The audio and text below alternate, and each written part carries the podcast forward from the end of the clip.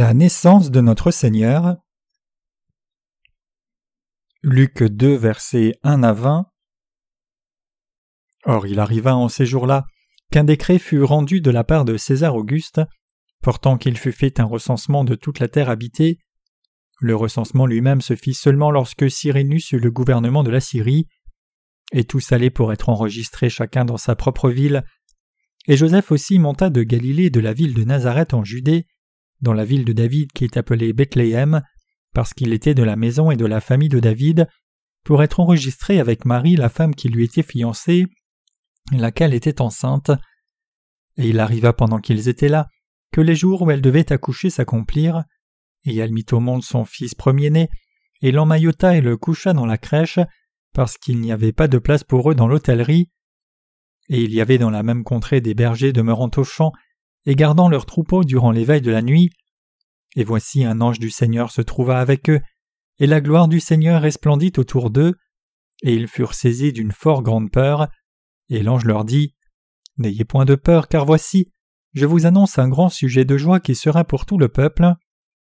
Car aujourd'hui dans la cité de David, vous est né un Sauveur qui est le Christ le Seigneur, et ceci en est le signe pour vous, c'est que vous trouverez un petit enfant emmailloté et couché dans une crèche, et soudain il y eut avec l'ange une multitude de l'armée céleste louant Dieu et disant Gloire à Dieu dans les lieux très hauts et sur la terre paix et bon plaisir dans les hommes. Et il arriva lorsque les anges s'en furent allés d'avec eux au ciel, que les bergers dirent entre eux Allons donc jusqu'à Bethléem et voyons cette chose qui est arrivée que le Seigneur nous a fait connaître.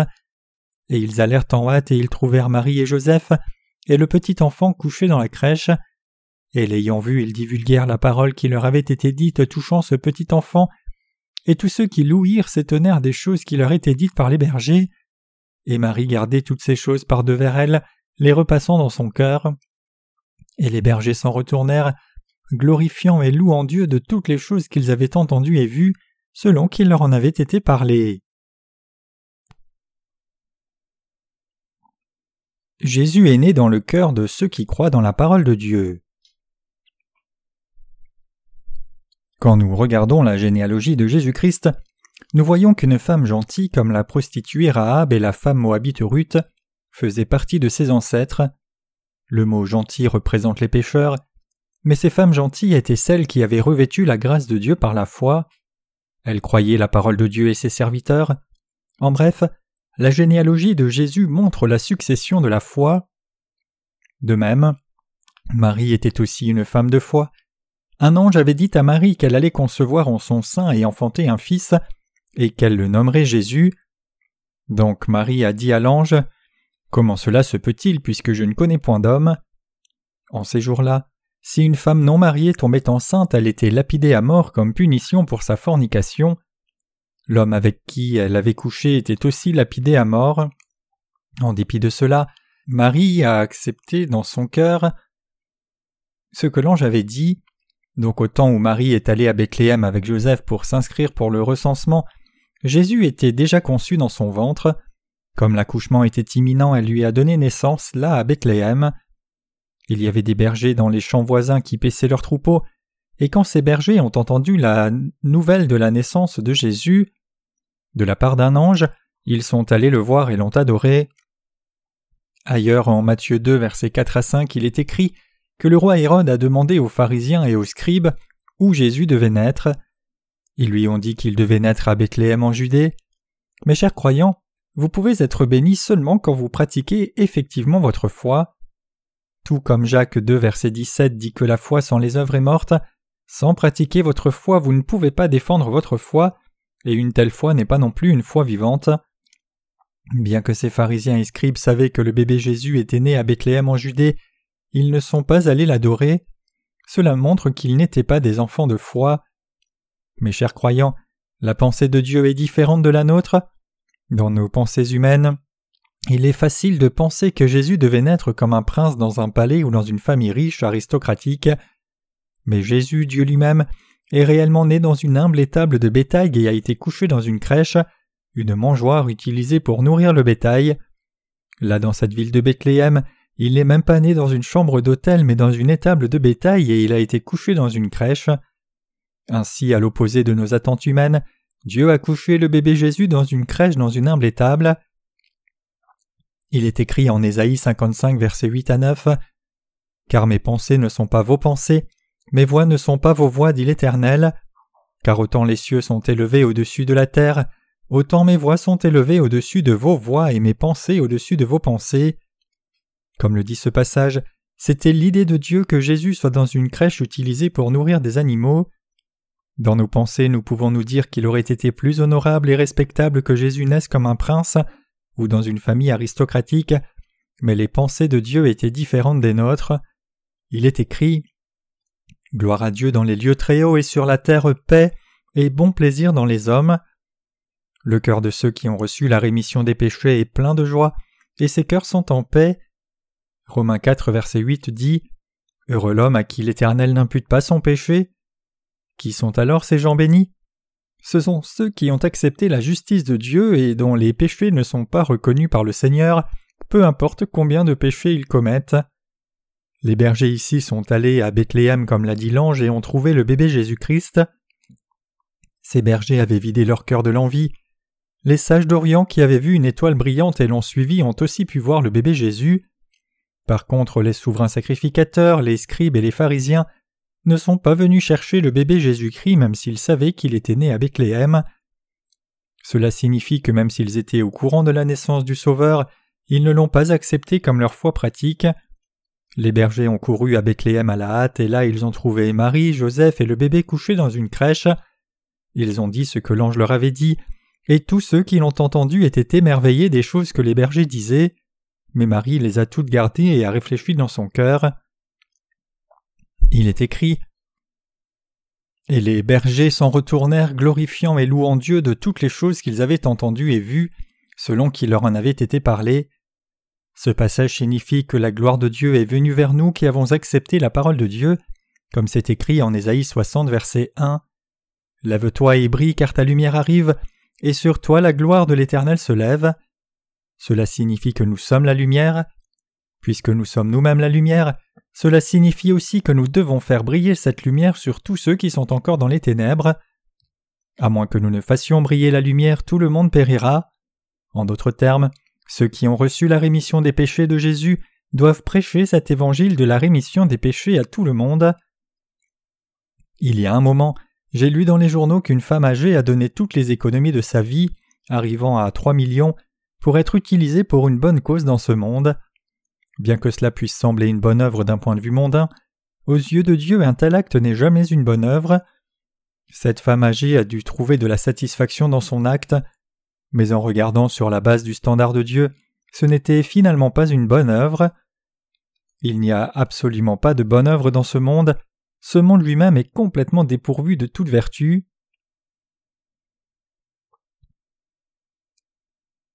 Le Seigneur est né sur cette terre comme le Sauveur.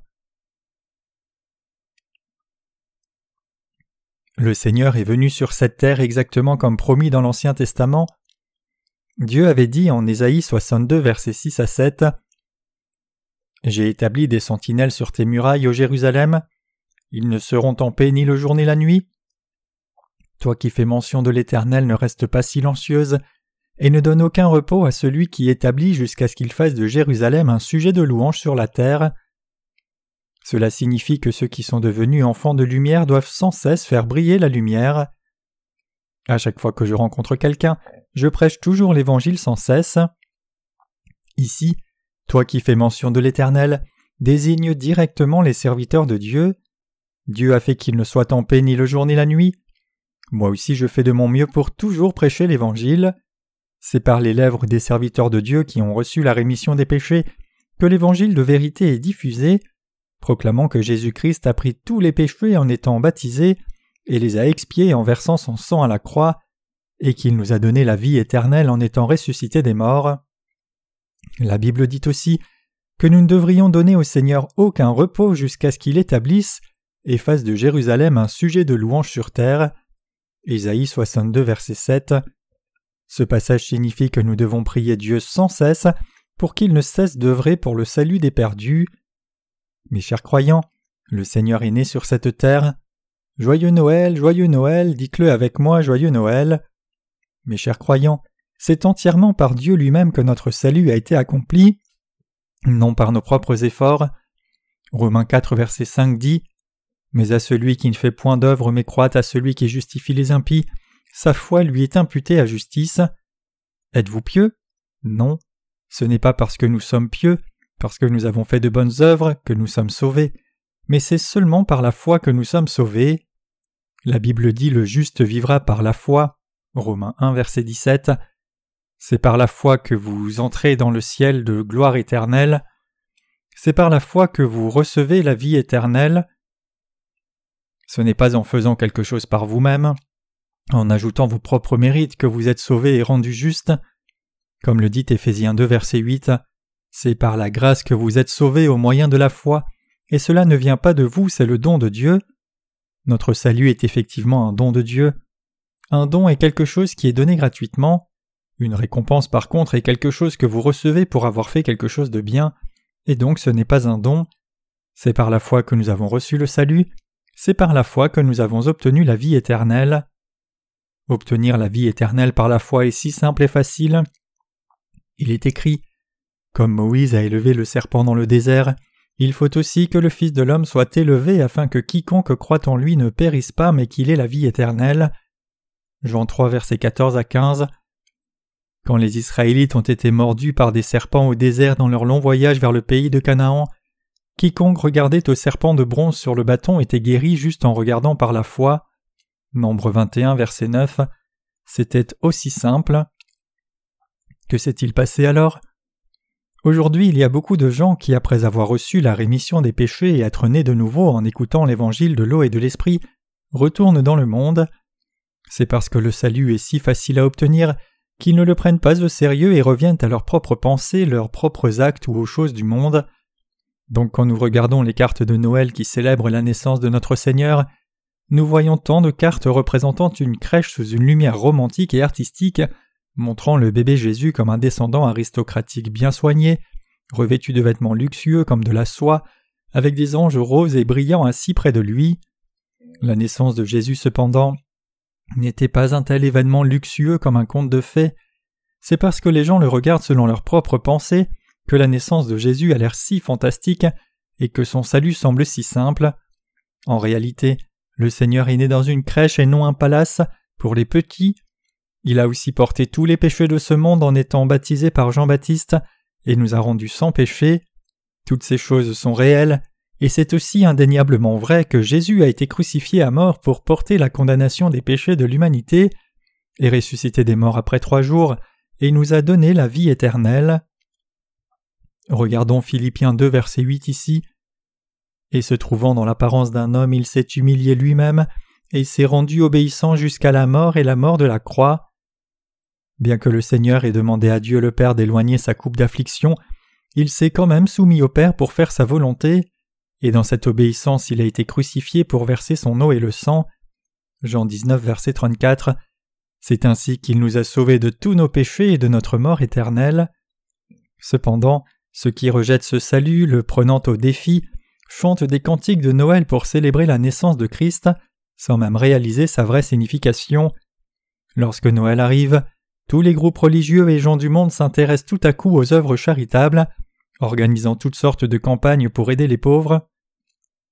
Cela signifie que même le christianisme est devenu une religion de mérite qui cherche le salut par ses propres efforts. Les chrétiens disent Bien, je peux être sauvé seulement si je fais de bonnes œuvres, donc je dois faire autant de bonnes œuvres que possible. Ce n'est cependant rien de plus que la propre pensée des hommes, et les pensées de Dieu sont complètement différentes. Regardons Tite 3 versets 3 à 7 ici. Car nous étions nous aussi autrefois insensés, désobéissants, égarés, asservis à diverses convoitises et voluptés, vivant dans la malice et l'envie, haïssables, nous haïssant l'un l'autre. Mais quand la bonté de notre Dieu Sauveur et son amour envers les hommes sont apparus, il nous sauva non sur le principe d'œuvre accomplie en justice que nous nous eussions faite, mais selon sa propre miséricorde, par le lavage de la régénération et le renouvellement de l'Esprit Saint qu'il a répandu richement sur nous par Jésus-Christ notre Sauveur, afin qu'ayant été justifiés par sa grâce, nous devinssions héritiers selon l'espérance de la vie éternelle. Mes chers croyants, La Bible montre clairement ici que nous avons été sauvés par la foi, non par nos propres œuvres, bonnes œuvres ou capacités. Éphésiens 2 verset 8 dit aussi Car c'est par la grâce que vous êtes sauvés, au moyen de la foi, et cela ne vient pas de vous, c'est le don de Dieu. Ainsi notre salut est un don que le Seigneur nous a fait gratuitement. Permettez-moi d'utiliser une analogie pour mieux l'expliquer. Disons qu'il est neigé toute la nuit, mais votre jeune fils a nettoyé le chemin le matin pour vous, donc vous lui donnez une montre pour le remercier. Cette montre est donc une compensation pour le travail de votre fils et non un don. Ce n'est pas quelque chose que vous avez donné gratuitement. Par contre, Dieu nous a donné le salut en cadeau. En d'autres termes, le salut se reçoit gratuitement. En dépit de cela, dans notre propre pensée, nous pensons Mais je dois faire quelques bonnes œuvres. De telles pensées et réflexions appartiennent au diable. Quand Jésus est venu sur cette terre, la Bible dit qu'il n'y avait pas de place pour lui. Cela montre que le cœur des gens était rempli des choses du monde avec les vertus et vices du monde. Dans sa parabole du semeur, le Seigneur a dit que certaines semences sont tombées sur la route et les oiseaux sont venus et ont tout mangé, comme la surface de la route était si dure à cause des gens qui passaient dessus. En d'autres termes, il n'y avait pas de terre tendre où les semences pouvaient être plantées. C'est pour cela que les oiseaux sont venus et les ont récupérées en un rien de temps. Pourquoi cela est-il arrivé? C'est parce qu'aucune semence ne pouvait prendre racine dans le sol. Ainsi, si le cœur de quelqu'un est rempli des choses de ce monde, ces gens ne peuvent pas accepter l'évangile de la rémission des péchés, ils ne peuvent pas recevoir l'évangile de la rémission des péchés dans leur cœur. Mais si le Seigneur a dit aussi que certaines semences sont tombées dans un champ riche et ont produit par cent ou cinquante, qu'est-ce que la vraie foi? Matthieu 2 verset 11 dit et quand ils arrivèrent dans la maison, ils virent le jeune enfant avec Marie sa mère et s'inclinèrent pour l'adorer. Et quand ils ouvrirent leur trésor, ils lui présentèrent des présents, or, encens et myrrhe. Il est dit ici que les mages d'Orion s'inclinèrent pour l'adorer. Cela montre clairement que ce n'est pas Marie et Joseph qu'ils ont adoré, mais c'est le bébé Jésus, devant qui ils se sont inclinés et qu'ils ont adoré, et c'est à lui qu'ils ont ouvert leur trésor et ont présenté de l'or, de l'encens et de la myrrhe. L'or ici représente le roi, impliquant que Jésus est le roi des rois? Quand nous regardons Exode 25 verset 6, nous voyons que l'encens était utilisé quand on offrait des sacrifices dans le tabernacle de Dieu, comme le verset dit de l'huile pour la lampe et des épices pour l'huile d'onction et le doux encens. Quand l'encens était brûlé comme cela, Dieu l'acceptait avec plaisir comme un bon parfum, alors que l'encens brûlant montait vers le ciel. Autrement dit, cela signifie que Dieu prend plaisir à écouter nos prières.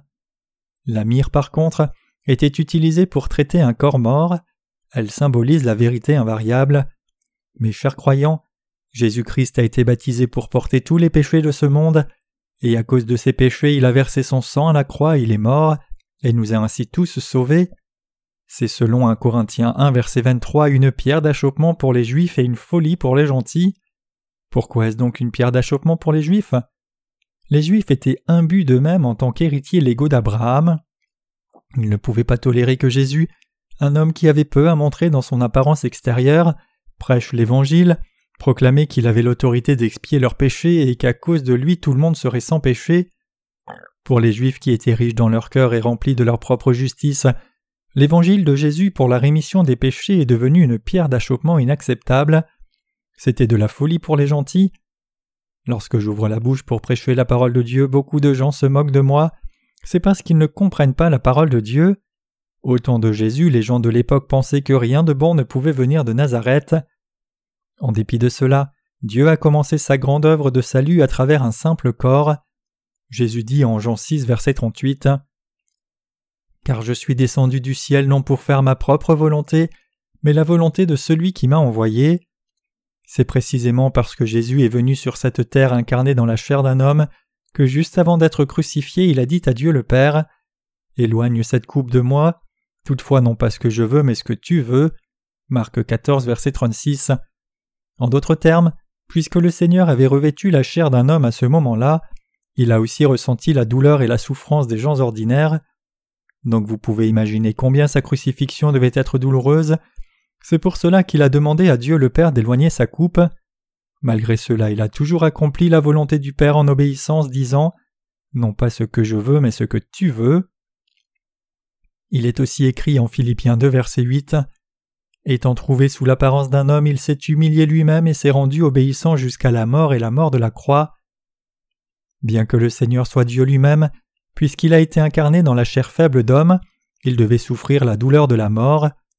En dépit de cela, il a demandé à Dieu le Père de faire la volonté du Père plutôt que la volonté du Fils, et en obéissance à cette volonté du Père, Jésus est mort à la croix, et en ressuscitant des morts il a accompli la volonté de Dieu le Père. La révélation de Dieu a été accomplie, l'incarnation divine signifie que le Seigneur lui-même est apparu à l'image d'un homme et a obéi au Père, au point de la mort par crucifixion. Jésus-Christ est Dieu incarné. Dieu incarné a obéi au Père au point de sa mort à la croix, et donc cette incarnation divine, si l'on regarde juste du point de vue charnel, est une grande humiliation. Le fait que Dieu lui-même soit incarné dans la chair d'un homme et soit apparu à l'image d'un homme signifie qu'il s'est humilié lui-même au plus bas. De cette façon, en étant baptisé, le Seigneur a pris tous les péchés du monde sur son propre corps, est mort à la croix, et a ainsi expié tous les péchés des faibles. C'est ainsi que la gloire du ciel est descendue sur la terre. Ainsi, le but dans lequel Jésus est né sur cette terre en tant que bébé était de résoudre le problème de nos péchés et le problème concomitant de la destruction. Regardons Ésaïe 53 versets 2 à 6 ici. Il montera devant lui comme un rejeton, et comme une racine sortant d'une terre aride. Il n'a ni forme ni éclat quand nous le voyons, il n'y a point d'apparence en lui pour nous le faire désirer. Il est méprisé et délaissé des hommes, homme de douleur et sachant ce que c'est que la langueur, et comme quelqu'un de qui on cache sa face, il est méprisé et nous n'avons eu pour lui aucune estime. Certainement, lui a porté nos langueurs et s'est chargé de nos douleurs, et nous nous l'avons estimé battu, frappé de Dieu et affligé, mais il a été blessé pour nos transgressions, il a été meurtri pour nos iniquités. Le châtiment de notre paix a été sur lui, et par ses meurtrissures nous sommes guéris. Nous avons tous été errants comme des brebis, mais nous sommes tournés chacun vers son propre chemin, et l'Éternel a fait tomber sur lui l'iniquité de nous tous. Mes chers croyants, les douleurs et la souffrance ici étaient ce que nous devions porter, mais à notre place Dieu lui-même a porté ces douleurs et souffrances, et il est mort à notre place. Romains 5 versets 7 à 8 dit Car quelqu'un mourrait à peine pour un juste, et peut-être que pour un homme bon l'on oserait mourir. Mais Dieu a démontré son amour envers nous, en ce qu'alors que nous étions encore pécheurs, Christ est mort pour nous. Mes chers croyants, nous étions tous comme des brebis qui étions égarées chacune dans sa propre voie. La vue des brebis est myope. Puisqu'elles sont myopes, elles ne voient rien d'autre que ce qui est juste devant elles. Donc quand elles broutent, elles suivent l'herbe qui est juste devant elles, et parfois vont jusqu'au bord de la falaise et tombent puis meurent. Ainsi nous, êtres humains, suivons aussi ce que nos yeux voient dans ce monde, mais toutes les choses que nous voyons dans ce monde sont corruptibles, et donc nous ne pouvons que périr si nous les suivons. C'est part intégrante de notre nature humaine. La parole de Dieu dit Nous ne regardons point aux choses visibles mais aux invisibles, car les choses visibles sont passagères et les invisibles sont éternelles. De Corinthiens 4, verset 18. C'est pour cela que pour ceux qui sont décédés il y a longtemps et ceux qui vivent au présent également, pour les chrétiens ou non chrétiens, Dieu a implanté dans le cœur de chacun un désir pour ce qui est éternel. En vivant dans ce monde, tout le monde se demande au moins une fois dans sa vie D'où est-ce que je viens et où est-ce que je vais? En d'autres termes, le cœur humain est si conscient des choses éternelles. Jésus-Christ a ouvert le chemin vers le ciel en déchirant le voile qui nous séparait de Dieu. Il est écrit dans les Écritures Ainsi donc, frères, approchons-nous avec assurance du lieu saint par le sang de Jésus, par la route nouvelle et vivante qu'il a inaugurée pour nous à travers le voile, c'est-à-dire sa chair. Hébreux 10, versets 19 à 20. Maintenant nous avons pu entrer dans le royaume de la vie éternelle grâce au salut expiatoire de Jésus-Christ. Nous sommes maintenant capables de toujours demeurer en Jésus. Comprenez-vous cela? Regardons en Matthieu 27, verset 51 ici. Et voici le voile du temple se déchira en deux de haut en bas. Mes chers croyants, le voile du temple s'est effectivement déchiré en deux de haut en bas. Cela signifie que nous pouvons maintenant venir avec assurance devant le trône de la grâce de Dieu tout comme c'est écrit en Hébreux 4 verset 16. Approchons-nous donc avec assurance du trône de la grâce pour obtenir miséricorde et être secourus dans tous nos besoins.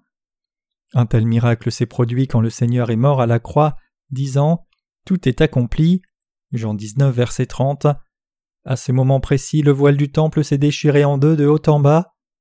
Au temps de l'Ancien Testament, seul le souverain sacrificateur pouvait entrer par ce voile une fois par an avec des cloches d'or attachées au bord de son vêtement, et il y offrait un sacrifice pour obtenir la rémission des péchés de son peuple. Mais maintenant, avec la mort de Jésus, le voile du temple a été déchiré en deux.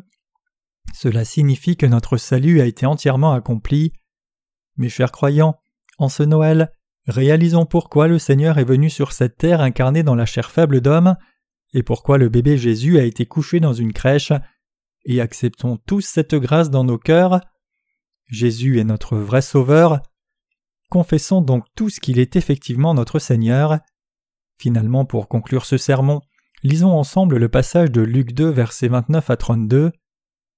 Maintenant, Seigneur, tu laisses aller ton esclave en paix selon ta parole, car mes yeux ont vu ton salut, lequel tu as préparé devant la face de tous les peuples, une lumière pour la révélation des nations et la gloire de ton peuple Israël. Amen.